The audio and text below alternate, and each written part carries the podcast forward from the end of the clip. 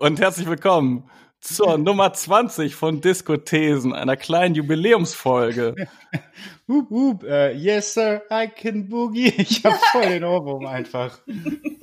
Fjord Carina, wie geht's euch? Seid ihr hyped? Ich, ich finde, es ist so ein bisschen übertrieben, eigentlich die 20. Folge groß zu feiern, weil fünf später kommt ja eigentlich das größere Jubiläum mit der 25. Aber ich habe mir einen kleinen Piccolo eingekauft, eben beim Späti. Jedes Jubiläum ist, das jetzt kommt, ist größer als die 20. Einfach aufgrund der Nummern. Sehr und wir nehmen uns jeden, jedes einzelne Jubiläum zum Anlass, einen kleinen Piccolo zu trinken. Das ist doch was. Ja, genau. Warum denn nicht? Wieder, ich mache ja gerade so ein paar Soundeffekte. Hört man das, das äh, ja. die Kohlensäure vom Sekt? Sehr gut. Es blubbert. Fiona hat, hat vorhin im Vorgespräch schon seine ASMR-Voice ausgepackt, deswegen mache ich jetzt hier noch ein bisschen Soundeffekte. gut, Prost, meine Lieben, mit Prost. Tee, Mate, Sekt oder was auch immer ihr habt. Ja, Tee. Ich habe Mio Mate. Prost. Zur 25 hole ich mir dann halt nicht das Picolöchen, sondern die große Flasche. Die Magnum Champagner. Die Magnum Flasche. ich dachte jetzt eher an die eineinhalb Liter Flasche Rotkäppchen, aber um mir nochmal einen Markennamen zu droppen. Rotkäppchen sponsert uns. Ich trinke auch voll gerne Rotkäppchen, aber eigentlich auch jeden Sekt. Also schickt einfach rum. Aber Rotkäppchen, Rotkäppchen ist schon einer der besten. Ja. Mach auch, ich mache auch Insi, ich mache auch Insi Story, wenn ich jetzt Rotkäppchen Sekt zugeschickt bekomme. Ihr seid ja ekelhaft. Gut, Freunde, die Nummer 20 hat eigentlich auch ein ultimatives Diskothesen-Thema. Ein Thema, das wir nicht nur im Namen tragen, sondern das uns auch seit der ersten Folge immer wieder begleitet hat. Nämlich die Diskomusik der 70er Jahre und ihren großen Einfluss auf Popmusik seither und bis heute und gerade heute. Ich glaube, viele Menschen denken, wenn sie den Begriff Disco hören, wahrscheinlich an Spiegelkugeln und Saturday Night Fever. Ähm, oder noch schlimmer, irgendwie an die Perücke und die Schlaghose, die man zu Hause hat, für den Fall, dass man auf eine Bad Taste Motto Party eingeladen wird. Aber Disco ist sehr viel mehr als das und auch sehr viel bedeutender und einflussreicher als das. Und deshalb hat Karina zunächst mal einen Einspieler vorbereitet. Ich glaube, so den ersten historiografischen Einspieler der Diskothesengeschichte eigentlich. Diskothesen bildet. Also hier ist Karina über die Geschichte des Phänomens Disco. Der Begriff Disco existiert offiziell seit 1974. Quasi als Kurzwort für die damals neue Diskothekenkultur und die dort von DJs gespielte Musik vorzugsweise mit Viervierteltakt, vielen Streichern und auf 120 Beats per Minute. Knapp sechs Jahre lang soll Disco als Popphänomen alles verstimmen, bevor der Trend Ende der 70er zunehmend den Hass auf sich zieht. Doch wie entstand Disco eigentlich? Während die 60er zutiefst politisch sind, steigt Anfang der 70er mit dem Vietnamkrieg und der Watergate-Affäre die gesellschaftliche Frustration. Und mit ihr der Wunsch nach Eskapismus. Parallel dazu öffnen in den USA und Westeuropa die ersten Diskotheken, vor allem in New York. Als 1969 nach den Stonewall Riots das Tanzverbot für gleichgeschlechtliche Paare aufgehoben wird, schließen in der Stadt die Clubs und Bars aus dem Boden, in einer immer noch homophoben und rassistischen Gesellschaft. Die Diskotheken bieten in diesem Sinne vor allem denjenigen Zuflucht, die gesellschaftlich diskriminiert werden, darunter Schwarzen, LateinamerikanerInnen, Homosexuellen, Transgender People und Frauen. Gerade in den dunklen Räumen von New Yorker Underground-Clubs wie The Loft in Manhattan oder später The Gallery in Soho wird nicht nur gefeiert, sondern auch die sexuelle Befreiung vorangetrieben, die in der dazugehörigen Musik ihre Beschleunigung findet. Die Wurzeln dieser Musik liegen im schwarzen Amerika, in einer Mischung aus Funk, lateinamerikanischer Musik und dem Soul-Unterstil Philly Sound. Zum ersten Heavy Rotation Hit der DJs wird 72 ein Song von Manu Dibango aus Kamerun genau genommen eine Section aus seinem Song Sol Makusa. Disco nennt das damals natürlich noch niemand. 74 wird das Phänomen dann dennoch außerhalb des Undergrounds bekannt. Denn das New York Magazine berichtet und bezeichnet das, was in den Clubs gespielt wird, erstmals als Disco, woraufhin Billboard die Disco-Charts einführt. Und auch in Europa greift der Sound zunehmend. Hier unter dem Begriff Eurodisco. Beispielsweise in Italien, wo später die Italo-Disco entstehen soll oder in Frankreich durch Innovatoren wie Soron. Vor allem aber in Deutschland durch den Produzenten Giorgio Moroder. Mastermind hinter dem sogenannten neuen Munich Sound. Zusammen mit Donna Summer nimmt er 1975 den ersten Disco-Welthit Love to Love You Baby auf. Und Donna Summer wird zur ersten Disco-Ikone, gefolgt von Acts wie beispielsweise Thelma Houston, Chic oder Sister Sledge. Befeuert wird das Interesse an Disco vor allem durch den neuen Club Studio 54, der im April 1977 seine Türen in Manhattan öffnet und mit seinem hohen Staraufkommen und wilden Nächten zum angesagtesten Club der Welt wird. Mit enormem Einfluss auf das hippe Image von Disco. Für die Record Companies ist das ein klares Zeichen. Disco lässt sich mit dem richtigen Rezept in der Hitmanufaktur in den Mainstream tragen und verkaufen. So wird der Sound immer mehr zum Dauerbegleiter in Radio- und Chartshows mit Hits wie Daddy Cool von Bonnie M oder YMCA von den Village People. 1977 erscheint ebenfalls der Kinohit Saturday Night Fever, der vom Leben der jungen Menschen in der New Yorker Disco-Szene erzählen soll. Die Hauptrolle spielt mit John Travolta allerdings ein privilegierter weißer Mann. Und während die Bee Gees mit ihrer dazugehörigen Filmmusik den Chart-Erfolg schlechthin feiern, bringen auch immer mehr etablierte Rock-Artists ihren Disco-Record heraus. Spätestens mit Abbas Gimme Gimme A Man After Midnight wird 1979 Disco auf der ganzen Welt gespielt. Nur allzu oft allerdings verkommt Disco dabei auch zu einer musikalischen Floskel. Und je mehr Disco gespielt wird und je kommerzieller das Ganze wird, desto mehr steht Disco auch in der öffentlichen Kritik. Nicht etwa, weil weiße Acts sich an einem Trend bedienen, sondern weil Disco zunehmend als flach angesehen wird. Den Höhepunkt findet diese Kritik in einer Bewegung namens Disco Sucks. Ein ehemaliger Radiosprecher, der aufgrund der Umstellung der Station von Rock zu Disco gefeuert wird, ruft am 12. Juli 1979 bei einem Baseballspiel in Chicago zur Disco Demolition Night auf, bei der Disco-Platten verbrannt und gesprengt werden. Disco setzt sich Anfang der 80er Jahre natürlich trotzdem fort und findet neue Formen, rückblickend unter dem Begriff Post-Disco, oft angereichert mit Synthpop-Elementen. Die goldene Ära, wenn man es als solches bezeichnen möchte, hat Disco hier aber bereits hinter sich. Das einst subversive Statement der in den Clubs entstandenen Subkulturen ist bis dahin in weiten Teilen vergessen. Yes, sir. I can boogie. fly, Robin, fly. Disco einfach großartige Musik. Deswegen die Vorbereitung war eine Wonne. Äh, danke Karina übrigens für diesen wunderschönen Einspieler. Ich glaube, wir sind wieder auf Sendung. auf Sendung auch. Äh, Matt ist sowieso auf Sendung mit seinem Sekt auf Sektung. Ja. ja. Ähm, wir müssen ein bisschen gucken, glaube ich, heute im Laufe der Diskussion, was wir so genau unter Disco verstehen. Karina hat ja auch schon angedeutet, dass das ein relativ weiter Begriff ist, weil er ursprünglich mal nicht mehr bedeutet hat als Diskothekenmusik, Clubmusik.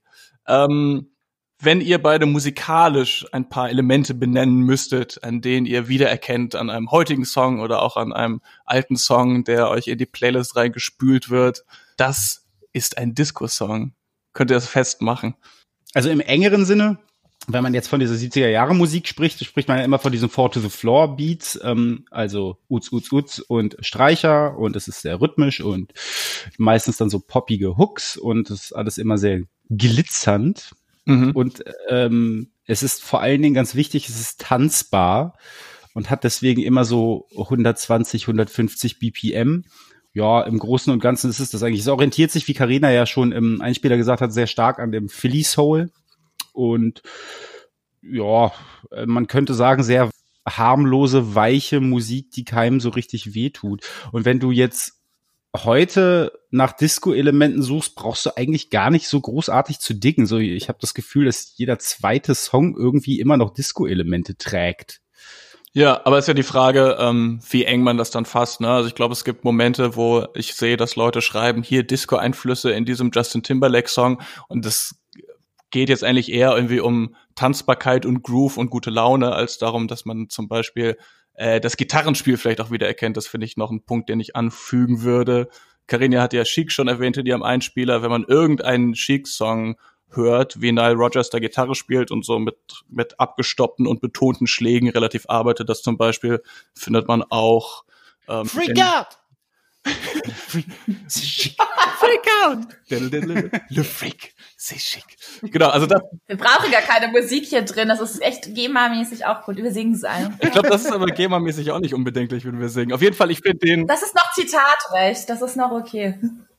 Ich glaube, dass das neben diesem charakteristischen Four to the Floor Beat, der gerade momentan so überall genutzt wird, ist, glaube ich, was den damaligen Disco angeht, äh, auch sehr wichtig nochmal zu sagen, dass glaube ich, noch vielen Fällen sehr produzentenlastige Musik ist. Also wo es sehr viel um, um Produzent im Studio geht und eine Stimme und jetzt vielleicht weniger irgendwie inhaltliche Diskurse, was nochmal auf diese Tanzbarkeit anspielt. Aber es ist eine sehr produzierte Musik.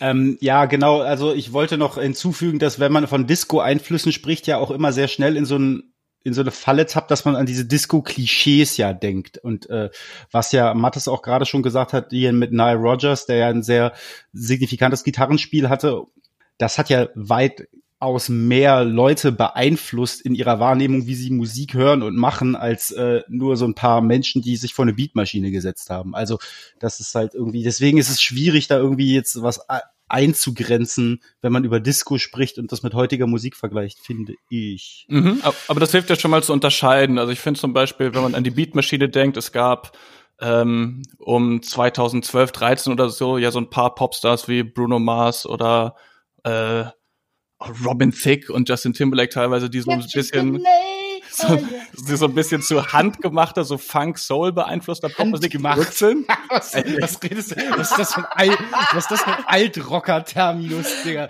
Wieso, hast du dein Disco Sax T-Shirt an?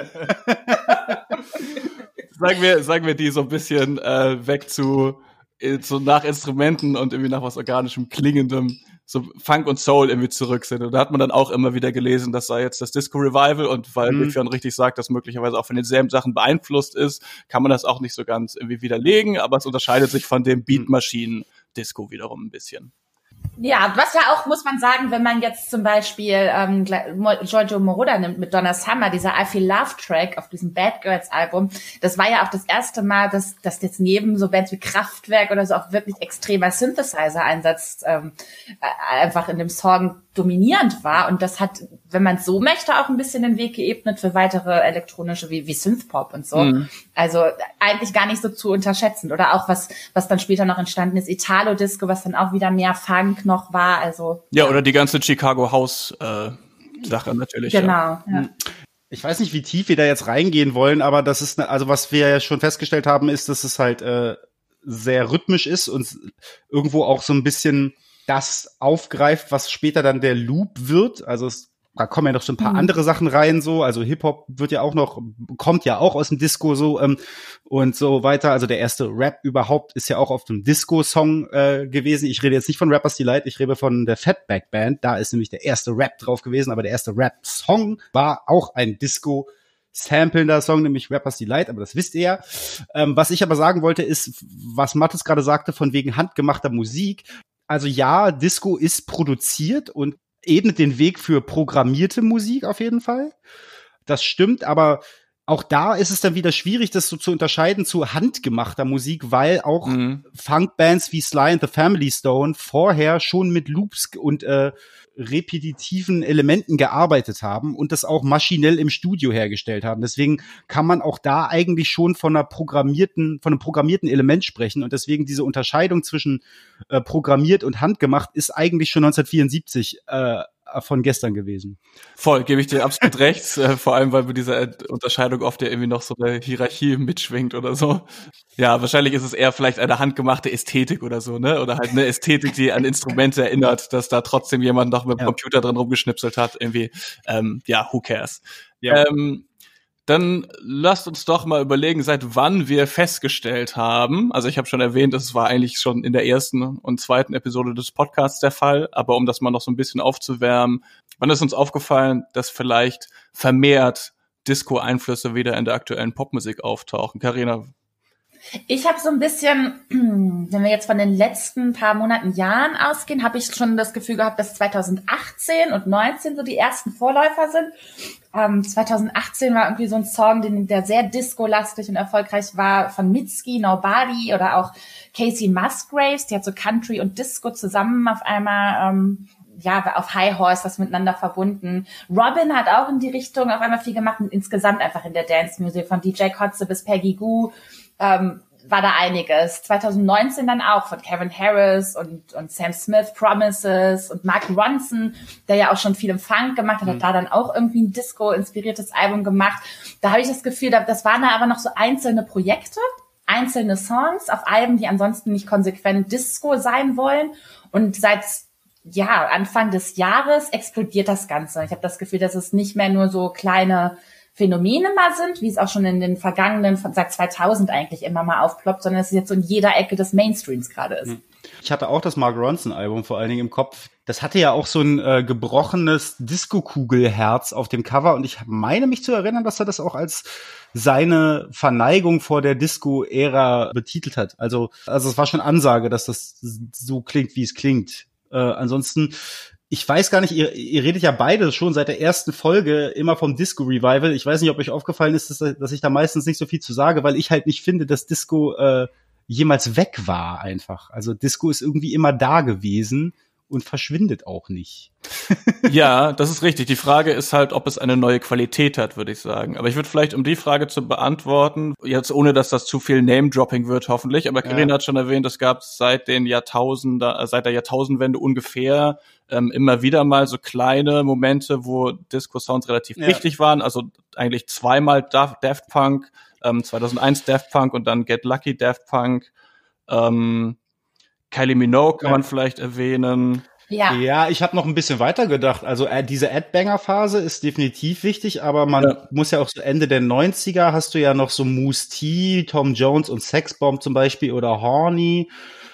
Eine Sache vielleicht noch, letztes Name-Dropping. Ich glaube, Madonna ist ja auch sehr entscheidend, nochmal mit den 2000 Ah ja, stimmt. Auf jeden Fall. Hang Up, wo sie explizit den ABBA-Song Gimme, Gimme, Gimme als Sample verwendet. Jo. Das war, und da ist ja auch so ein riesen, ja, das Cover ist auch sehr disco-mäßig. Also das war auch eine Hommage daran. Ja. Wobei das für Confessions on a Dance Floor für Madonna ja nicht so gut funktioniert hat. Also es war ja schon so ein Moment, wo man eher gesagt hat, oh, ist Madonna vielleicht nicht mehr die Trendsetterin und nicht mehr so ganz am Puls der Zeit, wie sie das war. Ähm, und zu den. Das wäre jetzt nochmal ja, was für eine Folge, wo ich Alben verteidige. Ich finde das Album sehr gut. Über die Qualität des Albums will ich damit gar nichts sagen. Und ich finde nochmal ein entscheidender Unterschied ist so die ganze Daft Punk und French House Phase hat ja eher tatsächlich Clubmusik äh, beeinflusst ähm, die vereinzelt, also klar, One More Time war, war ein Charted und dann gibt's noch so Sachen wie Call on Me von Eric Prides, der auch ein Charted war. Aber heute sind das ja wirklich die großen Mainstream-Popstars mit Popstar-Personas, die diese diesen Sound machen, was irgendwie mhm. ein Unterschied ist, finde ich, zu dem äh, French House und Swedish House Mafia. Ja, ähm, stimmt, weil es äh, hast du sehr gut beobachtet. Der Unterschied ist, glaube ich, auch einfach, dass es personenbezogen ist, weil ich bei Disco äh, im Ursprung auch dadurch, dass es so Fabrikmusik ist und äh, eben so Giorgio Moroder oder Frank Farian oder hier, wie heißt der andere Typ da, Michael Kunze, ähm, dass die im Prinzip so ein bisschen die Songschreiber waren, äh, hat es auch so ein bisschen so zu so einer Retortenmusik gemacht und äh, jetzt ist es eher so, dass Leute diesen Stil aufgreifen und äh, ihm quasi eine Persönlichkeit verleihen. mhm. also. Ja, und es gab irgendwie im, im März wahrscheinlich, also auch ungefähr zu dem Zeitpunkt, wo wir das im Podcast das erste Mal erwähnt haben, halt so ein Aha-Moment, wo man das auch öfter mal irgendwie äh, im Reddit Popheads oder bei Billboard oder so lesen konnte, dass es einen kleinen Disco-Boom gibt, weil dann halt ähm, äh, Blinding Lights von The Weeknd, ähm, Don't Start Now von Dua Lipa und Say So von Doja Cat in relativ kurzer Zeit so riesen Dinger waren. Ähm, und inzwischen könnte man halt noch zig andere nennen, ähm, mhm. Miley haben wir schon im Podcast gehabt mit Midnight Sky. Ähm, der erste englischsprachige Song von BTS, um mal kurz wieder äh, K-Pop einzubringen, Dynamite, erinnert mich sehr so an den 2001 Daft Punk Sound ähm, und noch viele, viele weitere Beispiele, ja. K-Pop ernährt sich tatsächlich dem Ganzen jetzt an, weil sich dadurch einfach der amerikanische Markt gerade noch viel mehr und der europäische erschließen lässt, weil dieser Disco-Beat mhm. hier so angesagt ist, machen das gerade sehr viele im K-Pop. Das nur als Randnotiz. Ja, deswegen finde ich im Vergleich zu den Beispielen, die wir vorher erwähnt haben, dass es 2020 schon von der allein von der Quantität her und irgendwie insofern, dass es wirklich die großen Namen sind, also Miley, äh, auch auf dem Selena Gomez Album und auf dem Katy Perry Album waren ja irgendwie Disco-Einflüsse drauf und so. Lady Gaga nicht zu vergessen, Kylie Minogue veröffentlicht ein Album in ein paar Wochen, das Disco heißt. Sogar bei Ava Max habe ich irgendwie eine Disco-Nummer gehört neulich. Also es ist schon so das Gefühl, dass eigentlich ein Mainstream-Popstar 2020 kein Release veröffentlicht, ohne sich zumindest mal am Disco zu am Disco-Sound zu versuchen, irgendwie auf einem Track. Mhm. Deswegen habe ich schon das Gefühl, das ist eine, eine neue Qualität. Für und auch wenn du sagst, der Disco-Sound war nie so richtig weg. Deswegen äh, ist es irgendwie interessant genug, um dem eine Podcast-Episode zu widmen. Ich habe das Gefühl, es hat schon 2020 eine besondere Qualität und vielleicht wird man mal sagen, so äh, The Sound of 2020 oder The Sound of Corona Times oder so, war der Neo-Disco-Pop. Ich finde halt, ein wesentlicher Bestandteil von Disco ist halt Tanzen und ich weiß nicht, ob man sagt, dass Disco der Sound der Corona-Krise war, weil die Rave-Kultur einfach am Boden ist gerade, weil Großveranstaltungen nicht stattfinden können. Und ein wesentliches Merkmal von Disco ist ja auch irgendwie, dass sie äh, halt maschinell produziert ist oder zumindest so ausgelegt, gemixt ist, dass sie auf einer großen Anlage stattfindet und eben auf Großveranstaltungen gleich transparent ist wie zu Hause auf dem Kopfhörer. Und das ist definitiv gerade nicht möglich. Also das Berghain ist gerade ein Museum. Deswegen weiß ich nicht, ob man sagen kann, ob Disco jetzt der Sound der Corona-Krise ist, weil zu Hause sitze ich nicht hier und stehe und tanze. Das stimmt, aber es soll dir was suggerieren, glaube ich, von Freiheit, mhm. so als dieses Eskapismus-Ding, was ich auch schon mal in der Dua Lipa Folge angesprochen habe und was ja auch ein bisschen im Einspieler schon durchschimmerte, dass ein bisschen suggeriert werden soll, ihr könnt euch davon jetzt mal völlig frei denken, jetzt mal Spaß haben, nicht an diese ganze Krise denken, was sonst auch in der mhm. Welt abgeht. Und wir, wir machen jetzt einfach was, was Fun macht einfach. Und, und dafür mhm. steht dieser Sound, dass das damit angeboten werden soll. So ein bisschen eine Illusion von, ach, vielleicht können wir bald wieder. Oder dann ansonsten machen ja. wir uns jetzt zu Hause eine gute Zeit. Voll, davon haben wir auch in der Dua Lipa Folge schon fleißig philosophiert vom Tanzen in Krisenzeiten oder davon, dass das dann eben ein Substitut ist vielleicht dafür oder Eskapismus, wie Karina sagt, weil man nicht in den Club gehen kann und weil man vielleicht ein bisschen gute Laune braucht. Und Fionn, du tanzt zwar vielleicht nicht zu Hause, aber ich habe äh, einen schon, Begriff. Disco. ich habe einen Begriff, der verdeutlicht, dass das ganz viele Menschen tun, nämlich TikTok. Uh. Und zufälligerweise sind die Songs, die wir jetzt schon erwähnt haben, also Don't Start Now und Blinding Lights, aber vor allem äh, Say So von Doja Cat halt auf TikTok riesig gewesen und TikTok hat auch einen großen Einfluss darauf gehabt, dass die Songs ähm, ja popkulturell so relevant waren, denke ich, oder so hoch gechartet ja. sind. Diese Macht hat diese App ja oder die Community dort. Ähm, und was die Leute dort machen, ist mit relativ einfachem Interface dann zu Sounds äh, tanzen und Tanzcontent hm. erstellen. Ich habe tatsächlich äh, gedacht, dass äh, TikTok im Grunde genommen Disco als App ist. Du hast halt diese Tanzbarkeit, du hast diese Unmittelbarkeit, du hast auch irgendwo versteckte Sexualisierung irgendwie. Also du kannst dich halt sexy bewegen oder wie auch immer. So ist auch irgendwie so ein bisschen Leichtigkeit. Und ganz wichtig ist es halt auch wieder, das Medium steht im Vordergrund, wie beim Disco, der Beat, ist es hier ähm, das Video und nicht die Person, die es produziert. Also es ist nicht personenbezogen, deswegen ist ja auch so, also TikTok-Fame ist ja nichts wert in dem Sinne. Es gibt keine richtigen TikTok-Stars, wo du, halt, also gibt's schon, aber es ist halt nicht so äh, bezeichnend für diese App, dass du halt, du gehst nicht auf ein bestimmtes Profil, weil du da den tollen Content kriegst, sondern du äh, rufst die App auf und dir wird irgendwas angespült. Ja, das stimmt. Also wobei sich inzwischen ja schon Stars herausbilden mhm. und TikTok habe ich jetzt irgendwie gehört, auch anfängt jetzt seine Creator zu bezahlen. Ähm, aber grundsätzlich, so wie der Feed funktioniert, gebe ich dir recht, ist das erstmal so. Das ist ja auch das, was also quasi so eine so eine Egalität, die äh, die User an TikTok mögen, obwohl es dann wohl auch Shadow Banning gibt. Darüber müssen wir dann mal in der ja. TikTok-Folge sprechen. Aber was was viele UserInnen daran mögen, dass man eben ähm, dieselben Chancen hat wie jemand, der schon sehr viele Follower hat, Leuten in den Feed gespült zu werden, wenn man halt einmal ein lustiges mhm. Video macht. Ne? Ich wollte noch ein Beispiel äh, erwähnen, nämlich den Song Super Lonely von Beanie und Gus Dapperton. Ich glaube, die, äh, der ist komplett nur über TikTok viral gegangen und hat irgendwie Beanie zu einem Star gemacht und über einen Tanz dazu. Und ich habe dann mal äh, Social Media Recherche gemacht. Man kann bei TikTok ja nachsehen, wie oft einzelne Sounds für Videos verwendet worden sind. Mhm. Bei Super Lonely sind das Stand jetzt elf Millionen TikTok-Videos die mit diesem Sound gemacht werden. Das ist, glaube ich, nicht der Rekord, aber es ist auf jeden Fall ziemlich viel. Ich wollte gerade sagen, das ist jetzt auch wieder so eine abstrakte Social-Media-Zahl, mit der ich absolut nichts anfangen kann. Was ist denn so viel bei TikTok? Ich habe die App mittlerweile runtergeschmissen, weil ich sie problematisch finde. Also ich habe versucht rauszufinden, was die Nummer eins ist in puncto ähm, Verwendung in, in wie vielen Videos. Es gibt aber leider da irgendwie bisher keine Listicles dazu. Da ist die App mhm. scheinbar zu jung. Aber ich habe das, das höchste, was ich gefunden habe, war ähm, Savage von mhm. Beyoncé und Megan Thee Stallion, das waren, glaube ich, 30 Millionen oder so. Also 11 Millionen auf jeden Fall sehr viel. Weil das ist für mich auch so ein TikTok-Hit. Also der Song ist auch ja. geil, aber das ist für mich so der TikTok-Song eigentlich dieses Jahr gewesen bisher. Aber naja, ich hänge nicht auf der App rum. Ich bin alt. Kommen wir vielleicht mal zurück zu dem, zu dem Shadowbanning, ähm, diesem Aspekt, was, was du meintest. Das finde ich eigentlich sehr interessant. Weil ich glaube, insgesamt kann man schon sagen, dass dass schon damals in den 70ern eigentlich Disco wie viele andere musikalische Richtungen des, des, seines Ursprungs beraubt wurde eigentlich, weil du am Ende, gerade Ende der 70er eigentlich nur noch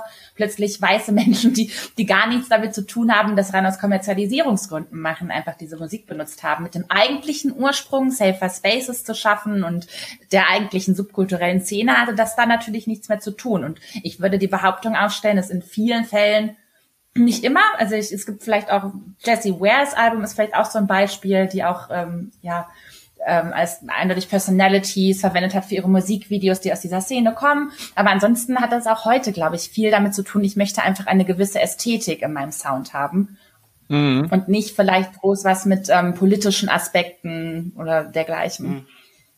Ja, ich finde eine schöne Analogie oder vielleicht auch eher eine unschöne Analogie zwischen dem Shadowbanning von TikTok, wo man also ähm, vermutet, ich habe mich damit jetzt nicht eingehend mit beschäftigt, aber dass zum Beispiel bestimmte queere Content Creator oder schwarze Off-Color Content Creator äh, Menschen weniger angezeigt werden, so ungefähr wie halt das Studio 54 aus den äh, Safer Spaces für marginalisierte Communities dann die den roten äh, das rote Seil am Einlass und den Türsteher, der geguckt hat, ob man auch irgendwie hübsch genug ist für den Club gemacht hat und damit die ganze Culture so ein bisschen ähm, verändert hat. Ist denn in der ja in der Musik mit Disco-Einflüssen, die wir heute hören, ähm, wir haben jetzt schon ein paar Namen genannt, steckt da noch ein Empowerment-Narrativ drin?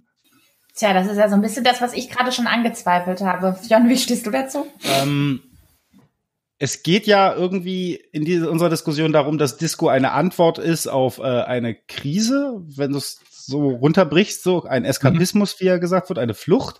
Und deswegen wird diese Musik, glaube ich, einfach nicht als ähm, großartiges mhm. Medium benutzt, um irgendwelche Inhalte zu transportieren. Dafür kannst du halt andere mhm. Sachen hören.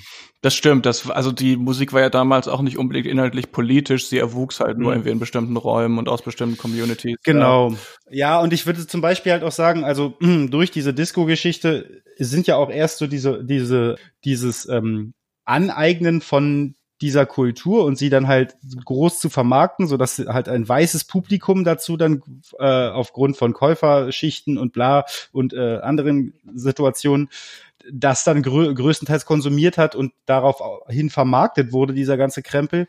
Die, die Antwort da auf diese Entwicklung war ja dann Hip-Hop mit seinen Blockpartys zum Beispiel oder auch mhm. Punk, die sich dem dann halt verwehrt haben und dem was entgegengesetzt haben. Und ich glaube, und ich, ich finde es zum Beispiel bei Hip-Hop auch ganz häufig so, ja, man muss sich mal angucken, wo Hip-Hop herkommt. Es ging da immer um Message und Politik und so weiter. Das ist in meinen Augen etwas, was so europäische Musikwissenschaftler da im Nachhinein reingetragen haben. Aber in mhm. erster Linie ist es wie bei Disco auch, die waren nicht politisch, die wollten einfach nur das Party stimmt. machen, so und wollten Spaß haben, so und das und das, das, diese Party an sich, das ist etwas Politisches. Und ich finde, das wiederum hat man aber in Deutschland auch speziell jetzt bei Barrys oder Homies auch. So, das ist ja nicht so, also die Leute gehen da jetzt nicht hin, weil sie irgendwie krass politisch sind, sondern sie gehen da ja hin, weil sie Party machen wollen einfach. So, also ähm, natürlich mhm. ist das irgendwo ein Politikum und die Party ist dann ein etwas Politisches in dem Sinne, aber weißt du, bei Politik, da denkt man immer sofort an so Leute, die so Transparente malen und sich irgendwo mit einem Megafon hinstellen. Aber das sind ja eher Leute, die trotzdem irgendwie sich schick machen und dann irgendwie sich gut fühlen wollen und dann halt zu dem Beat abgehen. Also. Kurze Erklärung für alle, die nicht aus Berlin kommen und auf den entsprechenden Partys unterwegs sind. Barrys und Homies, die Fionn gerade genamedroppt hat, sind ähm, Hip-Hop-Party-Reihen in Berlin, die explizit versuchen, sich an ein Publikum zu richten, das nicht nur weiße Cis-Männer sind ähm, mhm. und sich da safe fühlen kann. Ich finde vielleicht noch den Punkt interessant, ähm, Popmusik aus Lateinamerika ist ja in den letzten Jahren auch auf dem aktuellen Popmarkt relativ groß gewesen. Also ich denke da, ich kann, mhm. das ist jetzt alles so ein bisschen vage formuliert, weil ich mich da mit den Genrebegrifflichkeiten auch nicht so gut auskenne, aber so Leute wie Jay Balvin und Bad Bunny, die so junge Künstler sind, die da irgendwie einen relativ zeitgemäßen, aber trotzdem mit Bewusstsein für Reggaeton-Geschichte oder so so einen Sound machen ja. und die auch teilweise schon mit englischsprachigen Popstars kollaboriert haben und halt irgendwie, wo das ein bisschen ja. mehr ist als als halt einmal im Jahr das Label sagt, wir brauchen einen Sommerhit und deswegen kommt auf den Justin Bieber Song jetzt nochmal Daddy Yankee mit drauf oder so, ne? Also das I Like It von Cardi B ist wahrscheinlich das das prägnanteste Beispiel. Es gab tatsächlich ja. auch schon einen Song von Dua Lipa ähm, und J Balvin und Bad Bunny, der heißt Un Dia. Und ich habe mich gefragt, ob vielleicht, weil damals in den 70er Jahren auch ähm, Menschen mit puerto-ricanischem Hintergrund in New York schon Einfluss gehabt haben auf Disco-Musik. Was vielleicht interessant wäre, ne? Bad Bunny kommt auch aus Puerto Rico, wenn diese Stile auch auf dem aktuellen Popmusikmarkt zusammenfinden. Fionn, willst du das noch genauer erklären mit den New Yorkers? Du ähm, hast das ähm. ja im Vorgespräch schon erwähnt. Also es ist ähm, ein Sammelbegriff für äh, puerto-ricanische Einwanderer in New York. Und New Yorican ist, glaube ich, auch ein Begriff, der eher so von außen herangetragen wurde. Also es ist nichts, was irgendwie sich selbst den Stempel gegeben hat, sondern das ist halt eher so eine Entwicklung gewesen, die man dann im Nachhinein als solche katalogisiert hat. Und es ist halt eine Funkspielart gewesen, die halt eben mit äh, lateinamerikanischen Elementen einen bestimmten Funk-Stil geprägt hat, der auch wiederum ähm, in den Disco Einfluss genommen hat, mit zum Beispiel dem äh, etwas äh, prominenteren Einsatz des E-Pianos anstelle der Gitarre und so weiter. Also dieses I Like It ist eigentlich ein relativ klassischer Latino-Song, Funk äh, beeinflusst in der Nummer. So weißt du, so dieses Ding, Ding, Ding, Ding, Ding. Also keine Ahnung, ich kann jetzt gerade keine Latino-Melodie auf dem Klavier nachsingen, aber ihr wisst schon, was ich meine. ja.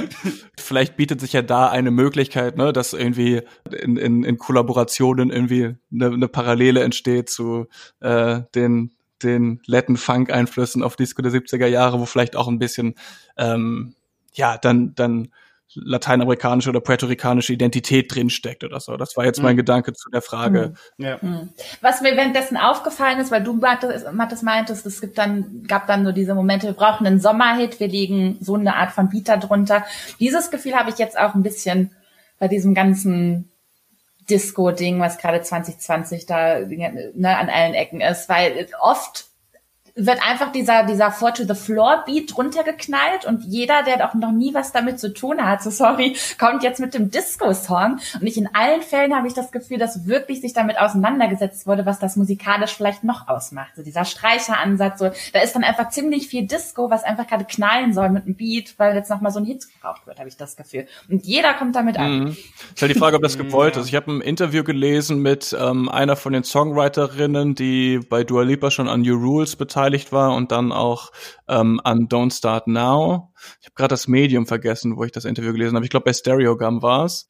Ähm, die erzählt hat, sie waren irgendwie, also sie und die anderen beiden Songwriter da im Team waren auf so einer trashigen 70er Jahre Disco-Party und sind dann am nächsten Morgen aufgewacht und haben sich gedacht, das ist ja so geile tanzbare Musik, wir müssen Dua so einen Song schreiben und daraus mhm. ist dann Don't Start Now ähm, entstanden und sie spricht aber da auch davon, dass sie sich unsicher waren, ob das so gut funktionieren wird und deswegen so aus Vorsicht eher auch noch was mhm. ähm, so die, die, die Synthes betrifft, eher noch so ein bisschen 80er Jahre Synthie-Pop mit drin haben, so ähnlich wie das bei The Weeknd ja auch voll ist, so diese, ja. diese Kombination, ne? Also das, also sie meinte, dass sie mhm. eher aus Vorsicht quasi nicht die volle Kanne Disco, äh, den Disco-Train gefahren haben. So wie man das bei Jessie Ware zum Beispiel eher findet, weil sie sich halt auch nicht bemüht, ein Mainstream-Popstar zu sein, wie das, so wie das Dua Lipa ist, ne?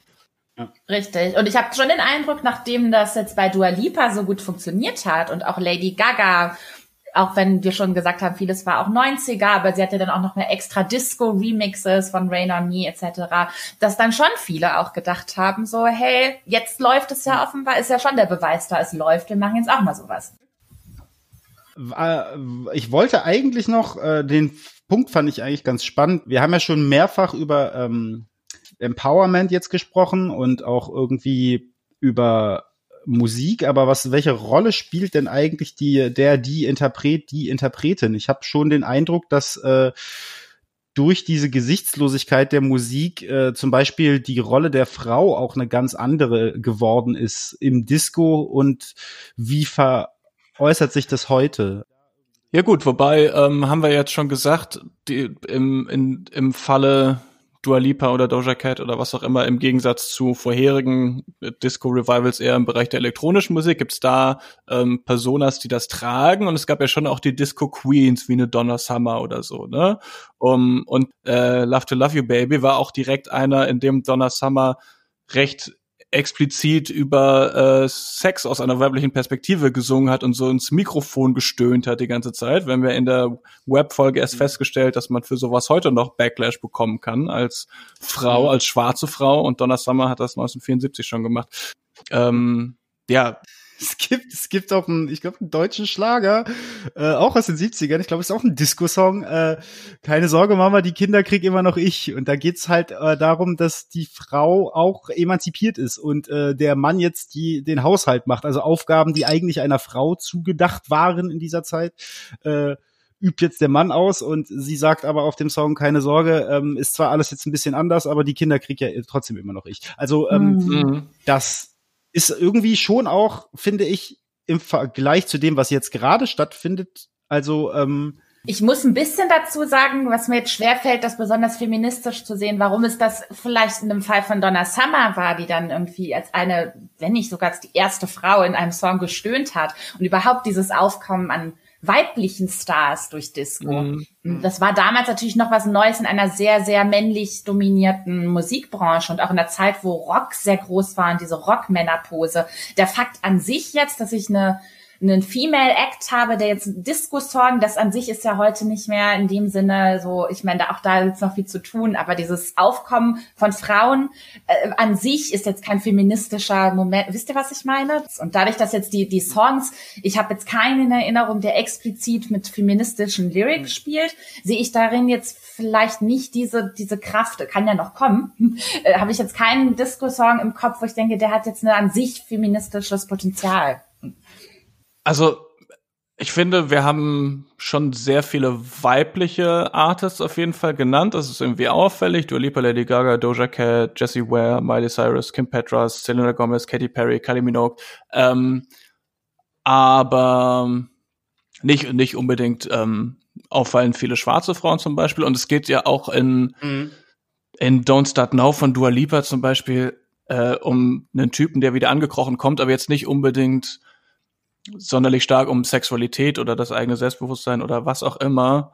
Ich habe das Gefühl, dass diese inhaltliche ähm, Connection da irgendwie nicht so ganz da ist, was, was uns mhm. vielleicht zu dem Punkt führt, inwiefern diese Sounds denn doch anders sind als das, was in den 70ern passiert ist oder inwiefern sie es weiterentwickeln. Also ich habe ja schon erwähnt, dass zum Beispiel aus Vorsicht bei Dua Lipa durchaus eben in den, in den Synthesizern im Hintergrund irgendwie dann andere äh, Einflüsse mit drin waren. Bei The Weeknd ist das sowieso immer irgendwie so ein Ding zwischen 70er und 80er Jahren. Ähm, auch bei Say So von Doja Cat. Ja, es ist, es ist die Four to the Floor drin und das Sample und so und in den Synthes mhm. denkt man dann aber doch wieder eher an die 80er.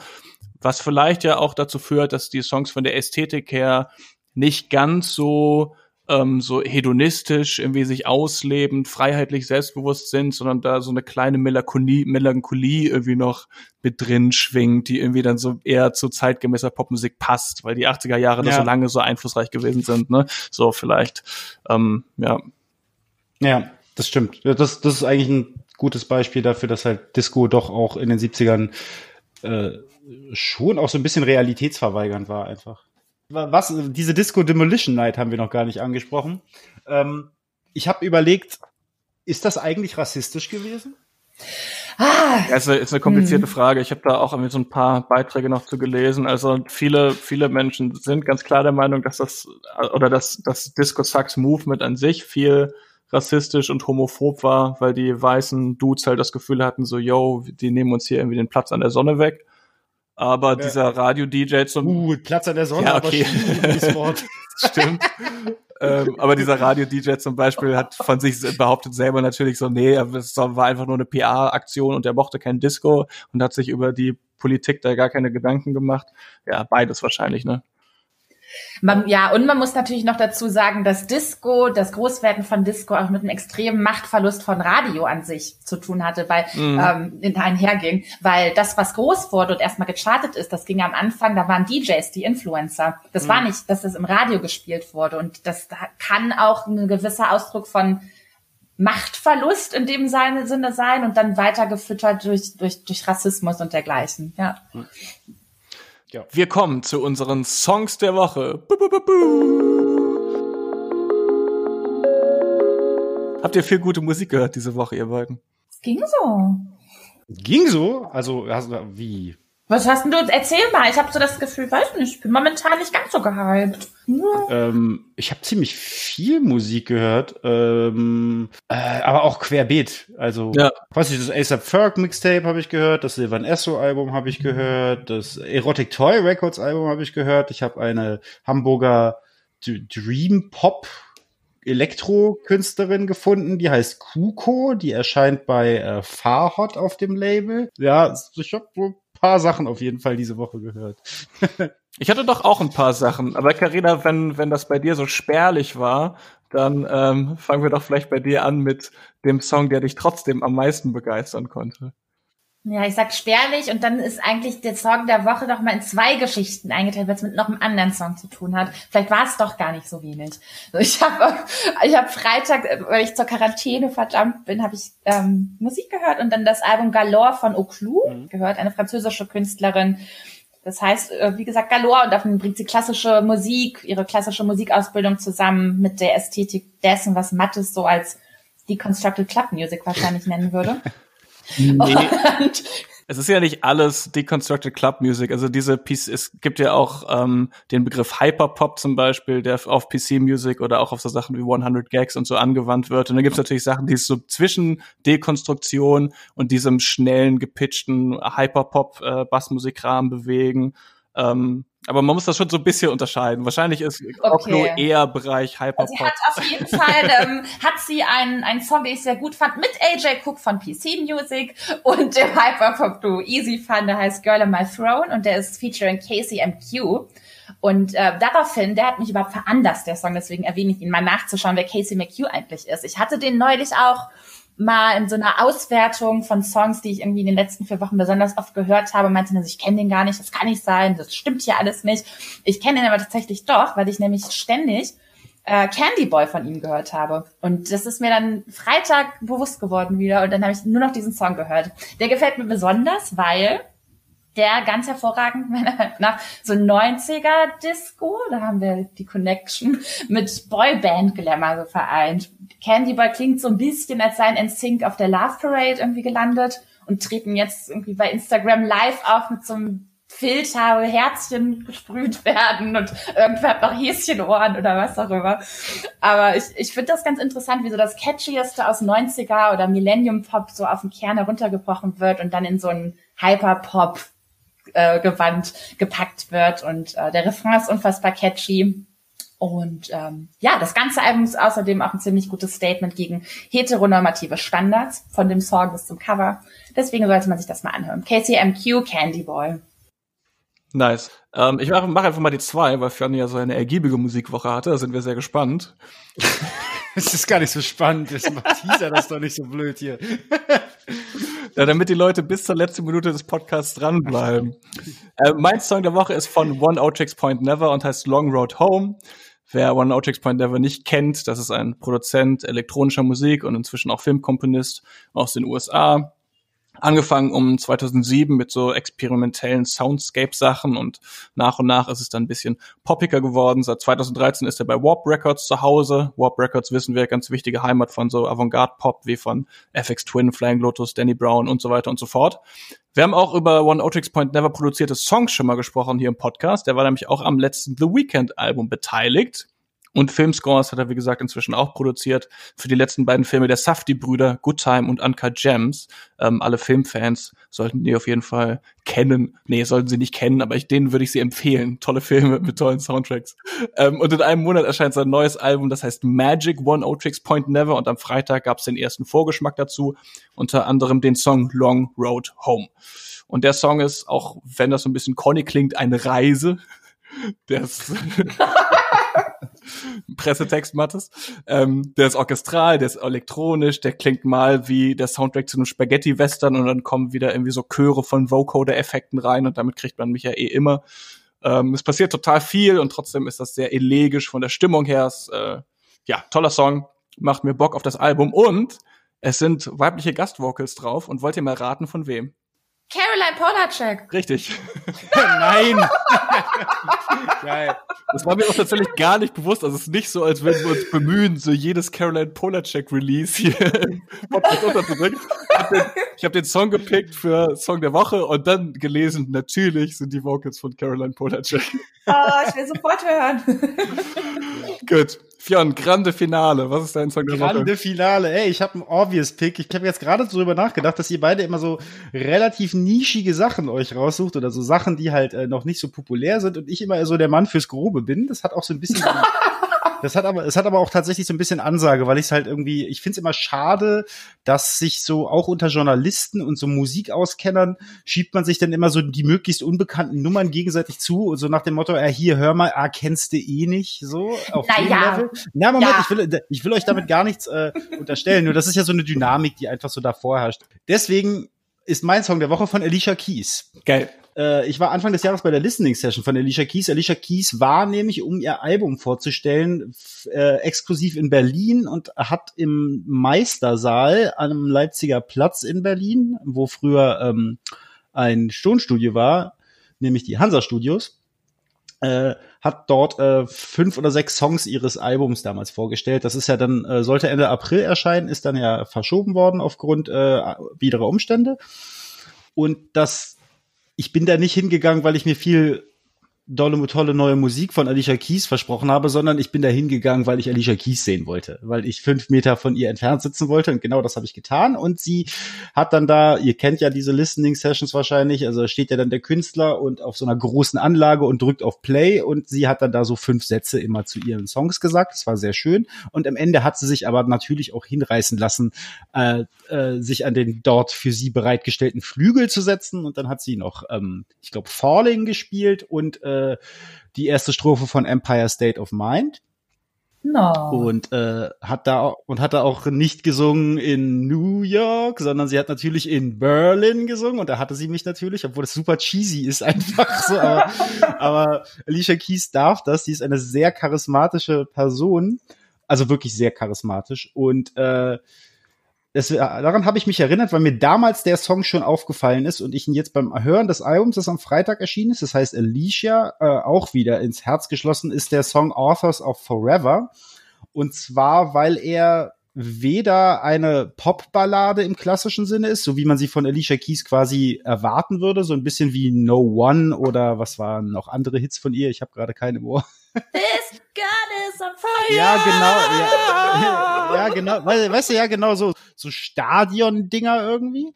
Sondern das ist ein sehr geradliniger R&B-Song, der auch eine sehr klassische ähm, 90er Jahre, 2000er Struktur hat. Also es ist, existieren quasi keine Trap-Elemente. Und da ist mir so ein bisschen aufgefallen, dass ähm, dieser Ästhetik irgendwie gar nicht mehr so krass benutzt und so, so äh, selbstbewusst eingesetzt wird, sondern entweder du machst halt so Retro oder du machst halt so ein Jung und das ist dann halt meistens so mit 808 Slides und irgendwie so einem Hi-Hat-Gewitter und hast du nicht gesehen, aber es gibt irgendwie keinen klassischen R&B-Song wie R&B vor Trap quasi geklungen hat äh, mehr und deswegen habe ich diesen Song gepickt, weil er genau das ist und er ist super. Mhm. Ich glaube, wir haben noch nie so viel gesungen wie in dieser Episode. Das ist auch schön, schön für den Jubiläumspodcast.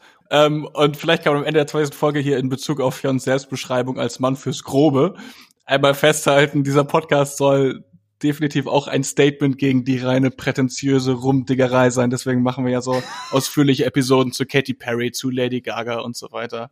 Ähm, und beim Song der Woche hauen wir dann vielleicht doch hier und da mal den Auskenner-Tipp raus. Freunde, Freundinnen und Freunde, äh, wir hoffen, ihr habt Spaß gehabt an dieser Folge. Für und Carina, ich hoffe, ihr habt auch Spaß gehabt. Ich trinke jetzt meinen Sekt aus. Auf die nächsten 20, bis zum nächsten Mal. Auf Bis die dann. nächsten 20. genau, macht keinen Quatsch, hört ganz viel Musik, äh, werdet gesund oder bleibt gesund und bis zum nächsten Mal. Tschüss. Tschüss. Fionn, sing noch mal deinen Ohrwurm. Yes, sir, I can boogie.